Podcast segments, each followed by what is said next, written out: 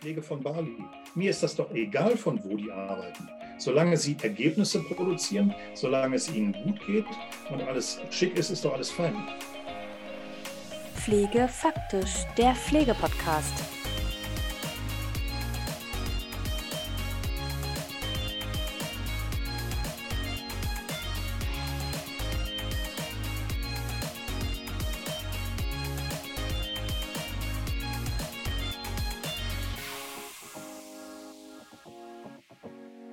Powered by Medifox Dan. Pflege aus Bali, digitale Fallbesprechungen und wichtige, aber auch polarisierende Botschaften für die Pflege. Das hat Adrian Spitt für uns in dieser Folge im Podcast. Adrian selbst kommt aus der Pflege, ist Geschäftsführer von vier ambulanten Pflegediensten, Business Coach, extrem gut vernetzt und hat eine ganz klare Meinung zur Digitalisierung und dem ganz aktuellen Thema der Tarifpflicht. Ja, Adrian, herzlich willkommen hier bei Pflege faktisch bei mir im Podcast. Und Adrian, du bist Geschäftsführer im ambulanten Bereich, Business Coach und sehr aktiver Netzwerker, unter anderem auch auf LinkedIn. Du bist vielseitig, Meinungsbildner und ja, hast deinen ambulanten Pflegedienst auch sehr digital aufgestellt. Und Thema LinkedIn, daher kennen wir uns auch, nämlich aus unserem Netzwerk. Und du hast einen Post von mir, von Elisabeth Scharfenberg, kommentiert. Das war Anfang des Jahres. Und da geht es eben nochmal um ihre Weihnachtsbotschaft, die ja, die sie gesagt hat, dass man nicht verzagen soll an die Pflege und vor allem der Kernsatz war, ihr habt die richtige Botschaft, seid laut und tragt diese in die Welt hinaus. Und damit wir dich auch kennenlernen und auch gerne als Einstieg, lieber Adrian, was ist denn deiner Meinung nach die richtige Botschaft für die Pflege? Erstmal, hallo Francesca, vielen Dank für die Blumen, sehr nett von dir. Ich habe mich noch nie als Meinungsbildner gesehen, aber sehr interessant, das mal von außen so wahrnehmen zu dürfen. Zudem möchte ich ergänzen, es ist kein Pflegedienst, es ist eine GmbH für ambulante Pflege mit mehreren Pflegediensten. Wir haben vier Niederlassungen in München und betreiben die Einrichtung mit durchschnittlich 60 Mitarbeiterinnen und Mitarbeitern. Die eine Botschaft für die Pflege, glaube ich, gibt es gar nicht. Es kommt halt sehr differenziert darauf an, aus welcher Perspektive wir jetzt darauf schauen, mit wem wir jetzt sprechen mhm. und um welche konkrete Fragestellung es jetzt wirklich geht. Okay, dafür habe ich natürlich auch äh, zwei Themenschwerpunkte mitgebracht oder beziehungsweise mir ausgesucht, weil einmal möchte ich deinen Standpunkt zur Digitalisierung wissen und hören, weil wie gesagt, deine Pflegedienste sind sehr digital aufgestellt und äh, du bist auch ein digitaler Mensch. Und der zweite Themenschwerpunkt ist nochmal deine Sicht auf die Tarifpflicht. Also das sind auch zwei Themen, die gerade sehr aktuell in der Pflege diskutiert sind. Und wie gesagt, ich finde es total spannend und einmal so aus deiner praktischen Erfahrung und natürlich auch, was deine persönlichen Standpunkte dazu sind. Und wenn wir einmal mit der Digitalisierung anfangen, deine Botschaft oder deine Sicht, wie siehst du die Digitalisierung und ist das möglicherweise eine neue Chance für die Pflege? Glaube nicht, dass das eine neue Chance ist, weil das Internet ist ja schon recht alt. So, wir benutzen aber immer noch veraltete Technologie in Form zum Beispiel von Faxgeräten. Ich habe schon mhm vor der Jahrtausendwende meiner damaligen Arbeitgeberin gesagt, mach doch ein Franchise-Unternehmen, schau das Internet mit den ganzen Möglichkeiten, die da kommen. Das Ganze ist jetzt schon 22 Jahre her und wesentlich geändert hat sich aus meiner Sicht da nicht allzu viel daran. Wir haben jetzt demnächst die Telematik-Infrastruktur. Theoretisch könnten wir das Ganze natürlich jetzt auch schon aufnehmen als Einrichtung. Das haben ja noch gar nicht alle gemacht. Aber es gibt da so viele Punkte, an denen das Ganze einfach auch noch hakt, denn es ist ja nicht damit ähm, ja, getan, nur die Technik hinzustellen. Wir müssen die Leute schulen, wir müssen schauen, inwieweit es mitgetragen wird. Ich kenne eine Einrichtung, die haben für 80.000 Euro in einer Station im Krankenhaus verschiedene Geräte angeschafft, die wurden als Politikum dort nicht genutzt. Also auch da mhm. die Digitalisierung nach vorne zu treiben, ist das eine. Menschen zu finden, die das Ganze mittragen, ist das andere. Und wenn du jetzt sagst, du hast vor 22 Jahren schon angefangen, beziehungsweise hm, ist es ja dann schon auch ein, ein gewisser Zeitpunkt. Deswegen nochmal die Frage, eine neue Chance für die Pflege, weil bis jetzt in den 22 Jahren ist nicht viel passiert. Das hast du auch gesagt. Und woran liegt das? Was ist deine Meinung? Wenn wir jetzt mal auf was sehr Basales schauen, wie zum Beispiel den digitalen äh, Datenträgeraustausch im Rahmen der Abrechnung. 2008 wurde das Ganze ja initiiert, wenn ich mich recht entsinne. da waren die Krankenkassen total überfordert. Zwei Leute sind damals abgestellt worden bei der AOK. Wahrscheinlich haben sich irgendwas zu Schulden kommen lassen. Ich habe keine Ahnung. Und am Ende haben die einfach nur im kurzen Hemdchen dagestanden. Und selbst heute, wo wir 14 Jahre weiter sind, sind noch nicht alle Kassen willens und in der Lage, auf das Papier komplett zu verzichten. Da frage ich doch, finde den Fehler. Was ist da nicht richtig mit den Leuten? Denn die Strukturen sind ja da. Ist ja nicht so, dass es das nicht geben würde. Deswegen finde ich die Frage eine neue Chance. Die Chance ist schon lange, lange da. Wenn die Leute einfach mal den Hintern hochkriegen und das Ganze nutzen würden, dann wäre es super. Und das nervt mich persönlich rein menschlich ab. Es nervt mich als Geschäftsführer tierisch ab, weil es einfach unnötig ist. Das heißt, wir sind weit hinter unseren Möglichkeiten. Im Zuge dessen kann ich auch noch mal darauf verweisen, als die Pandemie anfing. Wir haben die Pandemie gefeiert. Für uns war die Pandemie kein Problem, denn ich hatte unsere Hausaufgaben gemacht für das Unternehmen. Bedeutet, ich mache meinen Job jetzt hier fast seit sechs Jahren als Geschäftsführer der GmbH. Und ich habe das Unternehmen so aufgestellt, dass wir halt die technischen Voraussetzungen hatten. Andere Unternehmen, selbst große Unternehmen, ich habe konferiert mit verschiedenen Geschäftsführungen oder auch Pflegedirektorinnen und Direktoren, die standen im kurzen Hemdchen da, weil die Unternehmen einfach nicht in der Lage waren, die IT nicht richtig funktionierte. Kürzlich habe ich mit einer Netzwerkpartnerin von LinkedIn gesprochen. Da ist es wahrhaftig so, dass die ins Krankenhaus geholt wird, um eine Remote-Sitzung zu machen. Da packe ich mir doch an den Kopf und frage mich, was stimmt denn da nicht? Also das ist ja völlig am Ziel vorbei und ich glaube, das sind einfach die Verständnisschwierigkeiten, die es gibt im Umgang mit der Technologie. Die Technologie an sich ist nicht das Problem. Am Ende ist immer wieder der Mensch das Problem. Und jetzt hast du gesagt, deine Hausaufgaben habt ihr gemacht. Das heißt, ihr, ihr, seid gut durch die Pandemie gekommen, weil ihr digital auch aufgestellt seid. Das war ja auch so ein bisschen im Intro zu hören. Wie hoch ist der Digitalisierungsgrad in deinen Einrichtungen, in deinem ambulanten Pflegedienst? Was würdest du sagen? So, da wir eine digitale Patientenakte haben, da wir mit Spracheingabe arbeiten, wir haben Systeme wie zum Beispiel den Todoist als Task Manager. Ja, wir haben auch Medifox, das ist ja ein Medifox-Podcast sozusagen. Also von daher, das funktioniert auch äh, recht gut. Hm. Wir haben Apple-basierte Geräte, also iPhone, iPad, Mac. Wir arbeiten mit Caterpillar-Handys für die Pflegehelfer, die draußen unterwegs sind, für die Zeit- und. Datenerfassung. Wir haben verschiedene Softwarelösungen, die uns dabei noch unterstützen. Selbst die Lohn- und Gehaltsabrechnung per ähm, Datev-Unternehmen online läuft auch schon lange, lange digital vor der Pandemie. Und ich habe ja mal geunkt, ich bin der Erfinder der Remote-Arbeit in der Pflege schon zwei Jahre bevor die Pandemie kam. Da hatte ich meine Referentin schon nach Hause geschickt, eine ehemalige Pflegedienstleitung unseres Unternehmens, die aus gesundheitlichen Gründen nicht mehr in der Lage war, in der Pflege beziehungsweise auch im äh, Büro zu arbeiten. Habe die mit allen Finessen der Technik ausgestattet und die ist anschließend ohne Abzüge in die Rente gegangen, weil ich ihr diese Möglichkeit gegeben habe. Das heißt, ich glaube, was wir einfach brauchen, ist Mut als Vordenker, Dinge zu tun und dann auch wirklich in die Umsetzung zu kommen, statt lange zu lamentieren und uns zu fragen, wie könnte das denn funktionieren? Lieber klein, aber fein, statt jetzt zu versuchen, perfekte Lösungen zu finden. Das wird nicht funktionieren. Also nach dem, was du geschildert hast, würde man schon sagen, dass der Digitalisierungsgrad sehr hoch ist, weil du einfach ganz viele neben den Medien und den Tools auch die, die technische Voraussetzung hast. Wie, wie, hat, wie hat das mit den Mitarbeitenden geklappt? Also mit, mit deinen Mitarbeitenden? Sind die sofort mitgekommen oder wie hast du sie mitgenommen? Also gab es Schulungen? Wo waren Herausforderungen? was ist gut gelaufen? Vielleicht kannst du da nochmal ganz praktisch auch erzählen.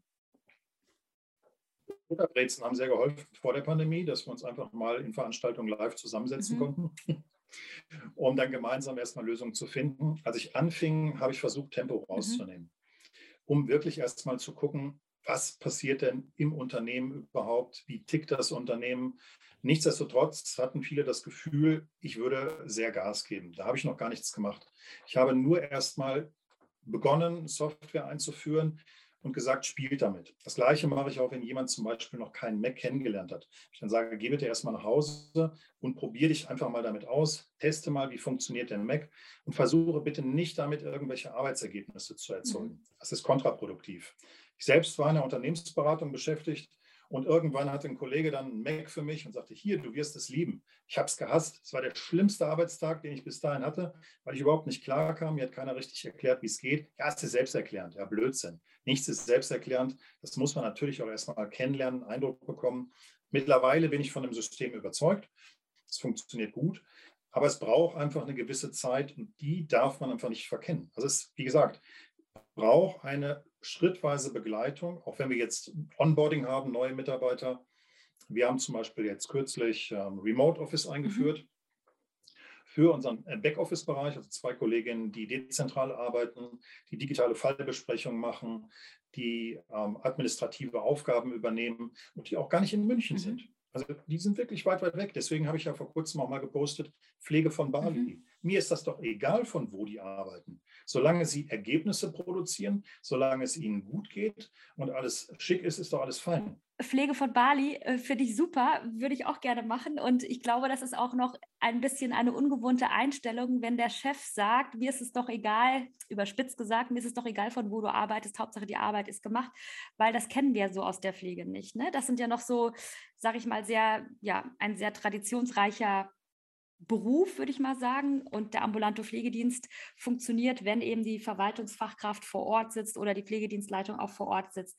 Und da auch nochmal dann vielleicht auch ein bisschen dein Steckenpferd oder zumindest hast du sehr viel darüber gepostet, was ich sehr spannend finde, weil es auch nochmal so ein bisschen in Richtung New Work geht. Wie kann denn wirklich in der Pflege digital geführt werden? Also was ist da dein Ansatz?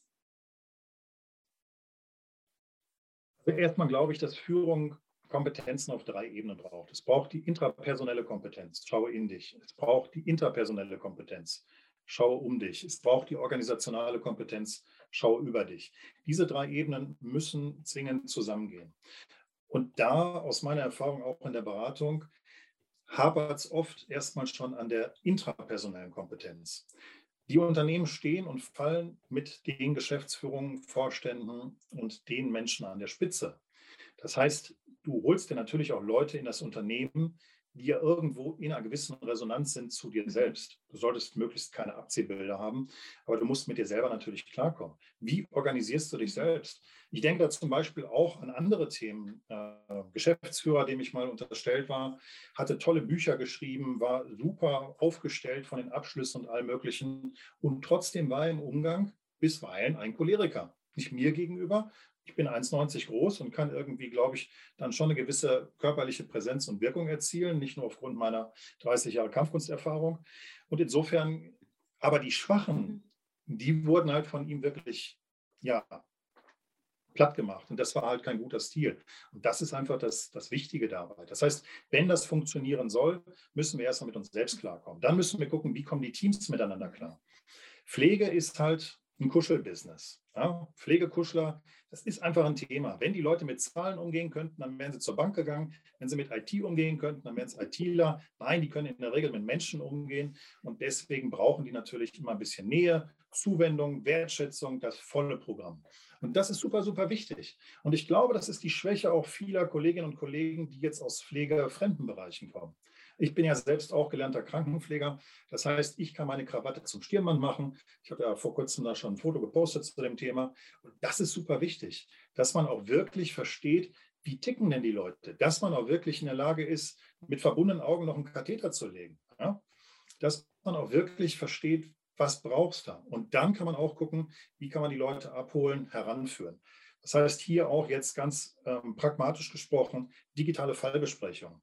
Also, dass die Leute wirklich das Gefühl haben, da ist auch jemand da. Nicht nur, na, hier hast du jetzt ein, mobiles Endgerät, viel Erfolg, das wird schon schief gehen, sondern auch wirklich zu sagen, in der Tourenplanung, fünf Minuten, folgenden Eintrag haben Sie dort und dort reingepackt. Was bedeutet das? Wie ist die Situation? Im Zweifel unter der Voraussetzung, dass äh, es ein Einverständnis des Kunden oder der Kundin gibt, auch zum Beispiel sich per Kamera draufzuschalten und zum Beispiel dann mal die Umgebung sich anzugucken, zu schauen, was ist denn da möglich, was können wir denn da machen. Dafür muss man gar nicht rausfahren. Ja?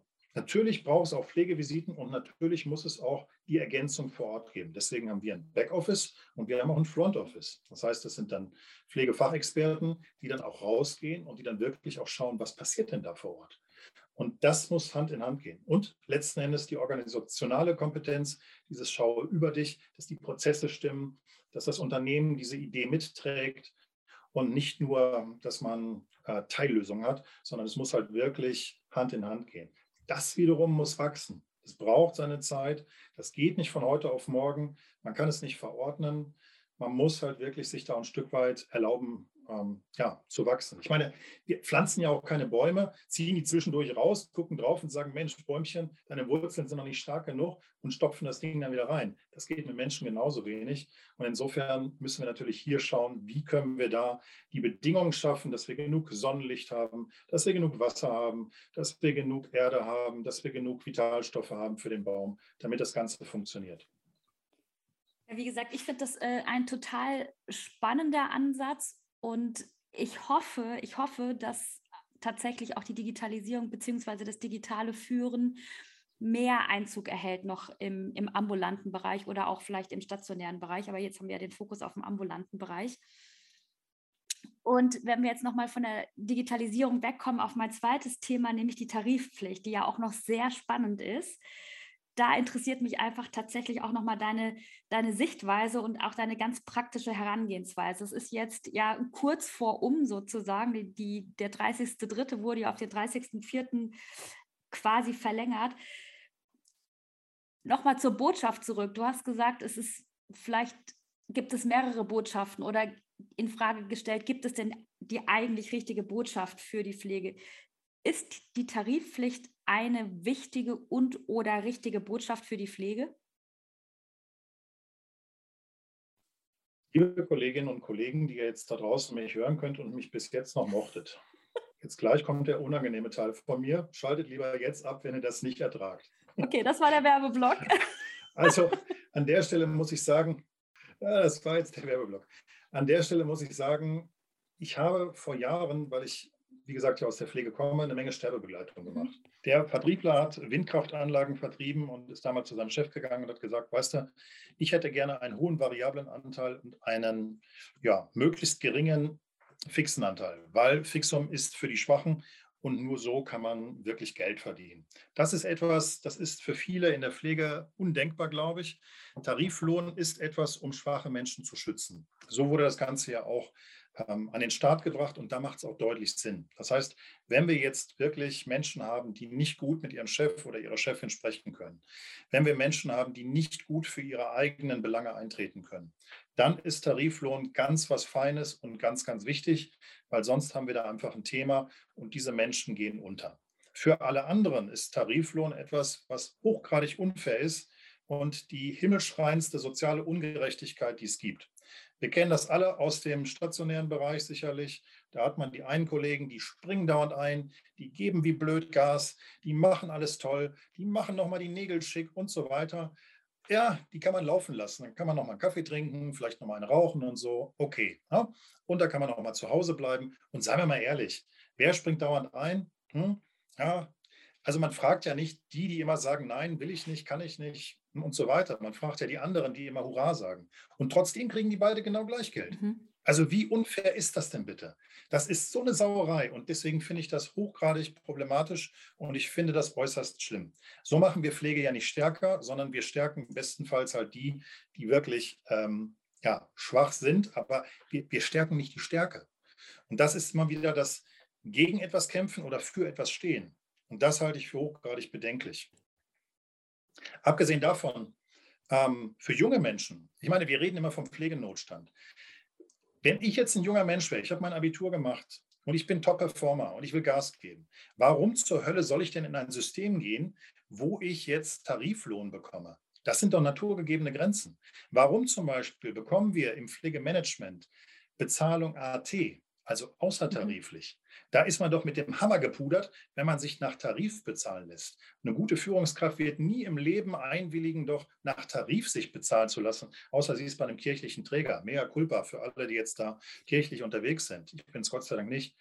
Ja, und das ist echt ein Thema und das finde ich ganz, ganz schlimm. Das macht wirklich emotional was in mir. Ganz, ganz furchtbares Thema. Uh.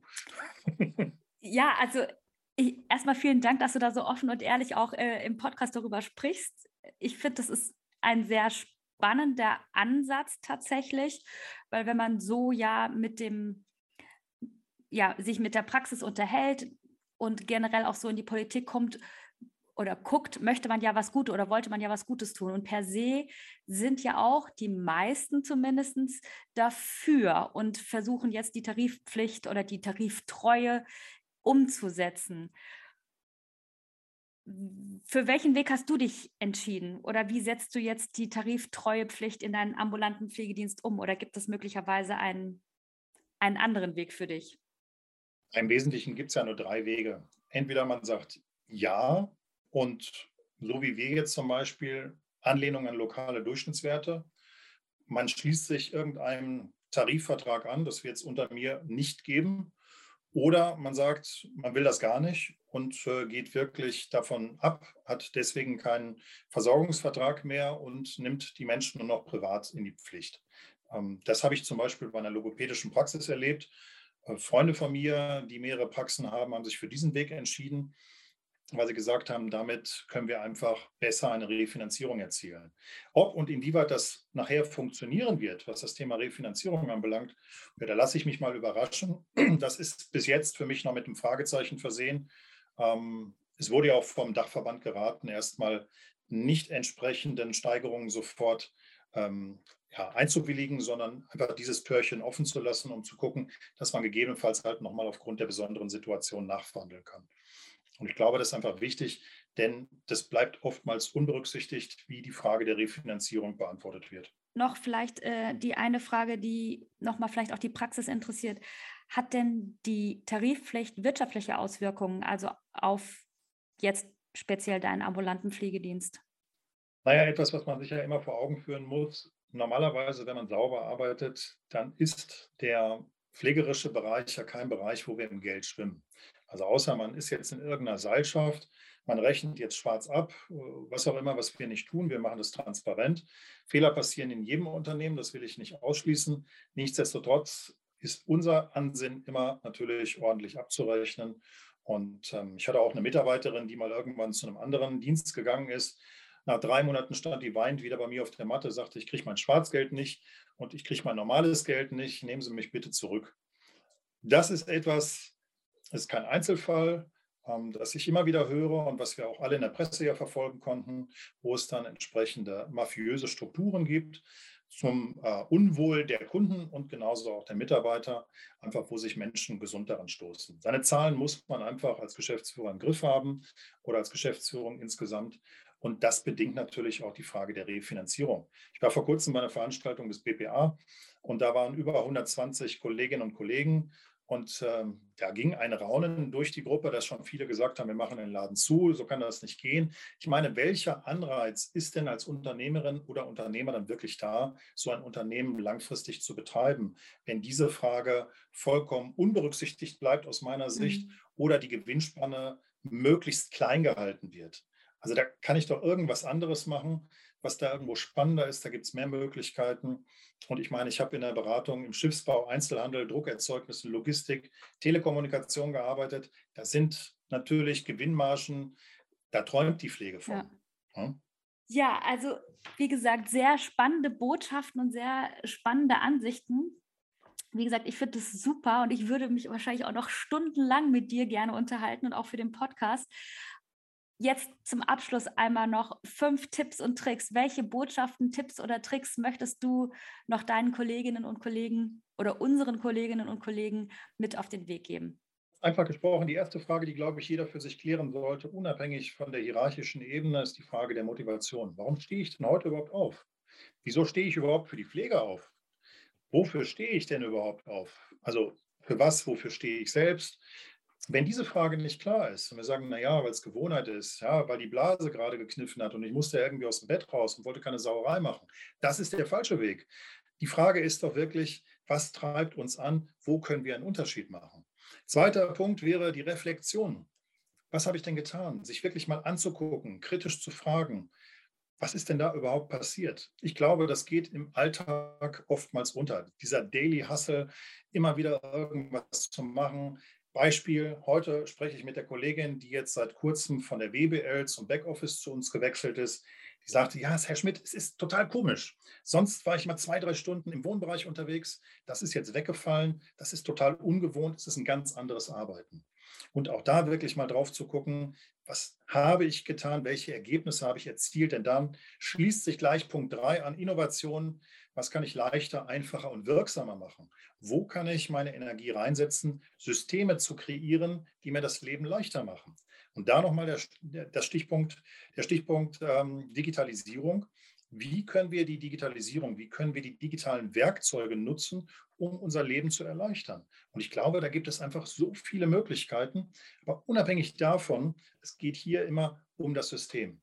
Letztlich dabei Unterstützung, holt euch Profis, die euch helfen. Und abschließend bewegt euren Hintern, sonst macht es das Leben oder andere Menschen und das ist dann selten schön. Ich, ich, denke, das ist ein, ein sehr guter, also sehr gute fünf Punkte, wirklich gut zusammengefasst und ein sehr schöner letzter Satz. Also vielen Dank dafür, Adrian, und vielen Dank für den Austausch.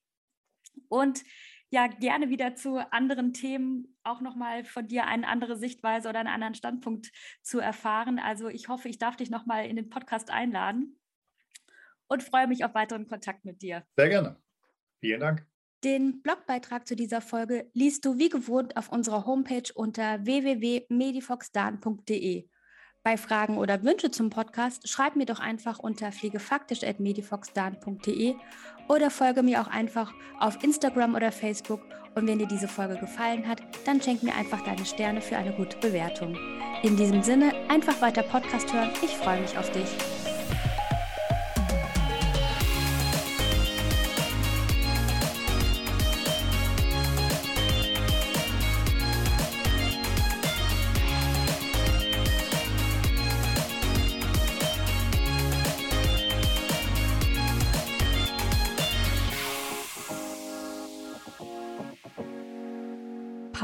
By Medifox Dan.